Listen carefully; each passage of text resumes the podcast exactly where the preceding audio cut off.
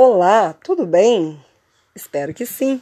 Hoje nós estamos é, quase no finalzinho né, da nossa jornada e o assunto hoje é um tanto quanto polêmico, porque existem as pessoas que são prós e as pessoas que são contra.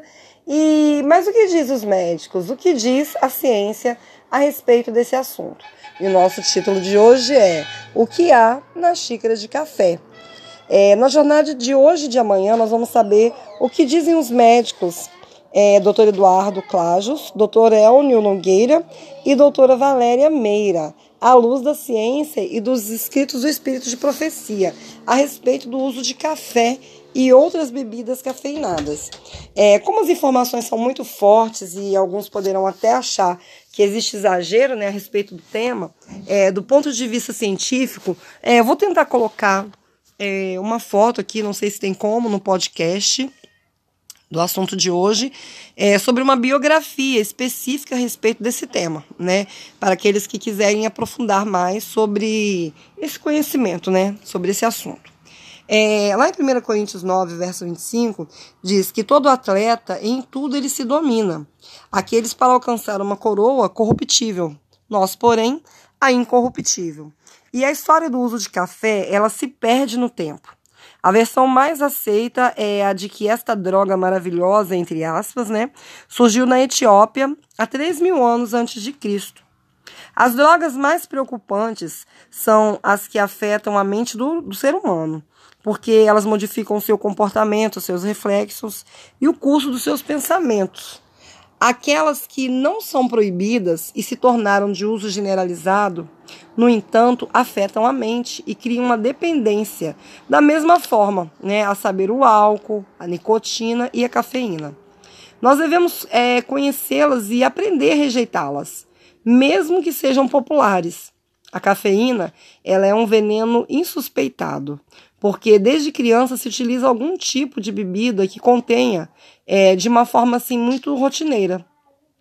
E o efeito estimulante da cafeína faz com que um motorista ele prossiga dirigindo mesmo distante diante de um grande cansaço, altas horas da noite, com um simples café ou uma Coca-Cola, ou que um estudante desavisado vire à noite estudando usando é, uma dessas bebidas, ou mesmo que uma pessoa tente substituir uma refeição por uma delas, devido ao seu poder estimulante ter efeito sobre o apetite, sem pensar que esse efeito ele é artificial e ele será seguido de alterações mentais e intelectuais que diminuirão a capacidade de memória e concentração.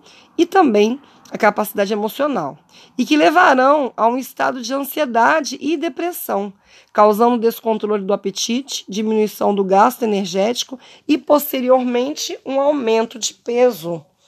É, a coisa é bem séria.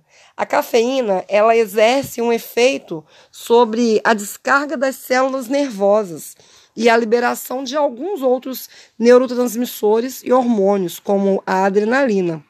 E a gente sabe que a adrenalina, ela é um hormônio que em grande quantidade, ela é muito prejudicial, né, ao organismo. A gente tem que liberar, o nosso organismo ele libera, na realidade, um, adrenalina de uma forma adequada para alguns casos. Mas quando ela é liberada de uma forma muito grande, grande, ela acaba prejudicando, né, o, o, as nossas células nervosas.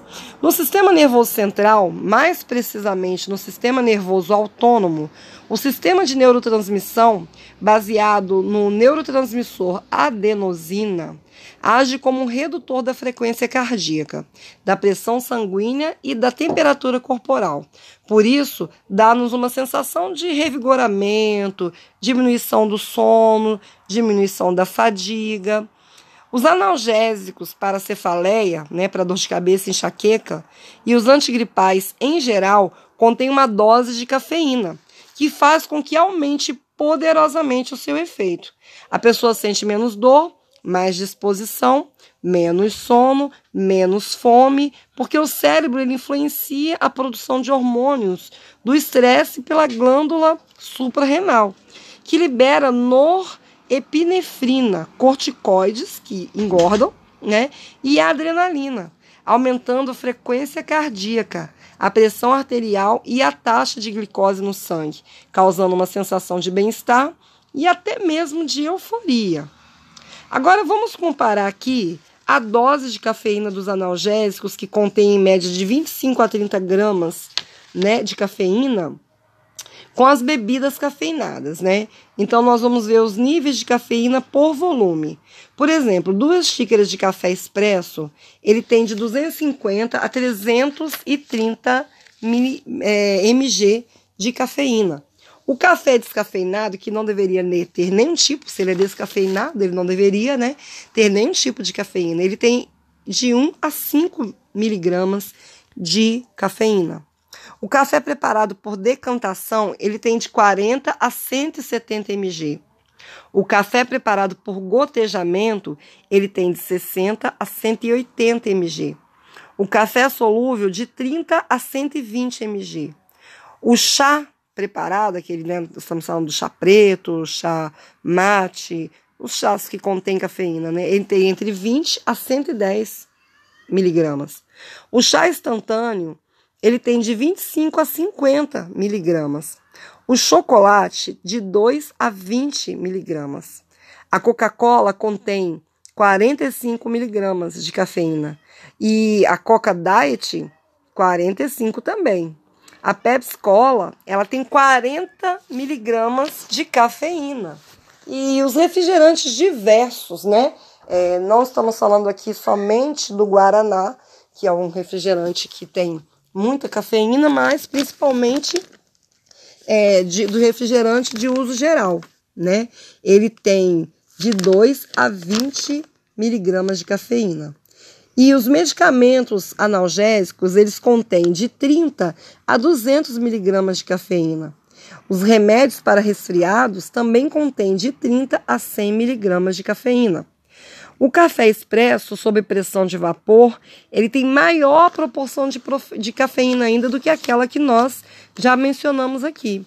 O guaraná em pó ou ralado, ele contém 10 vezes mais cafeína que o café e causa intenso efeito estimulante e forte dependência.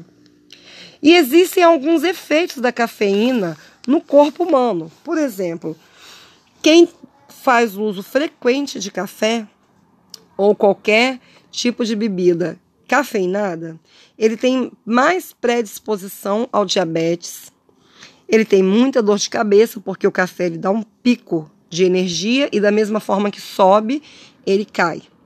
Ele é uma pessoa que tem uma irritabilidade frequente, inchaço de pés e mãos, tem úlcera péptica, tem gastrite, né? Não são todas, mas existem aquelas pessoas que desenvolvem esse tipo de, de problema.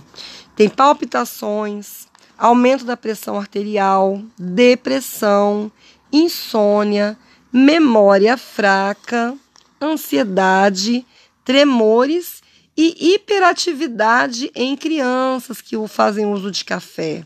E mais, né? Tem problemas na digestão das proteínas e na absorção do cálcio, que causa aceleração, né?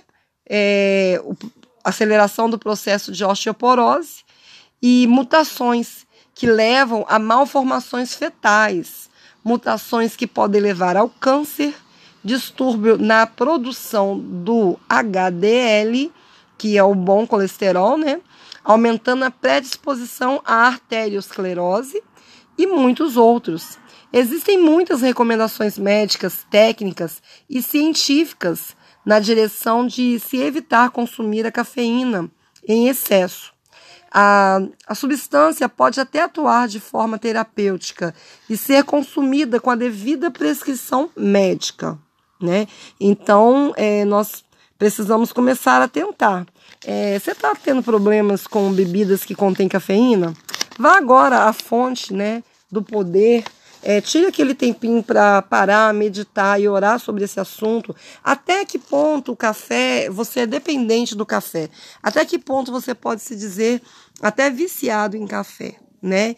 E dessa forma, fazendo esse tipo de reflexão, você vai poder conseguir controlar e de repente até se libertar desse tipo de substâncias. Um abraço, fiquem com Deus e até amanhã.